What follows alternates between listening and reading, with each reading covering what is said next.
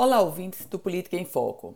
Os vereadores da cidade de Natal, a Comissão de Saúde da Câmara Municipal de Natal, esteve nessa segunda-feira no Hospital Valfredo Gugel. O Hospital Valfredo Gugel, onde a imprensa tem uma enorme, uma gigante dificuldade para entrar. E foi com a visita da Comissão de Saúde da Câmara Municipal de Natal que os repórteres cinematográficos puderam entrar e a gente, toda a população, pôde constatar que o Hospital Valfredo Gugel continua um caos. Continua um cenário de humilhação.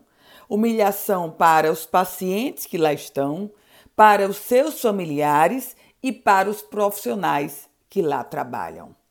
O caos no hospital, principal hospital público do Rio Grande do Norte, o Valfredo Gugel, não é de hoje histórico, mas vem se avolumando. E essa gestão, a gestão atual da Secretaria Estadual de Saúde, não evoluiu em nada. A cena que todos nós podemos contemplar foi a cena com macas nos corredores, os familiares reclamando da falta de abastecimento para o tratamento, para material que irá integrar o tratamento dos seus familiares Situações simples, mas que ganham um destaque enorme porque o Hospital Valfredo Gugel está carente. Os gestores podem até dizer: ah, é a pandemia. Não. Não se coloque a responsabilidade na pandemia da Covid-19. O que a pandemia da Covid-19 fez foi agravar o caos na saúde pública que já se encontra.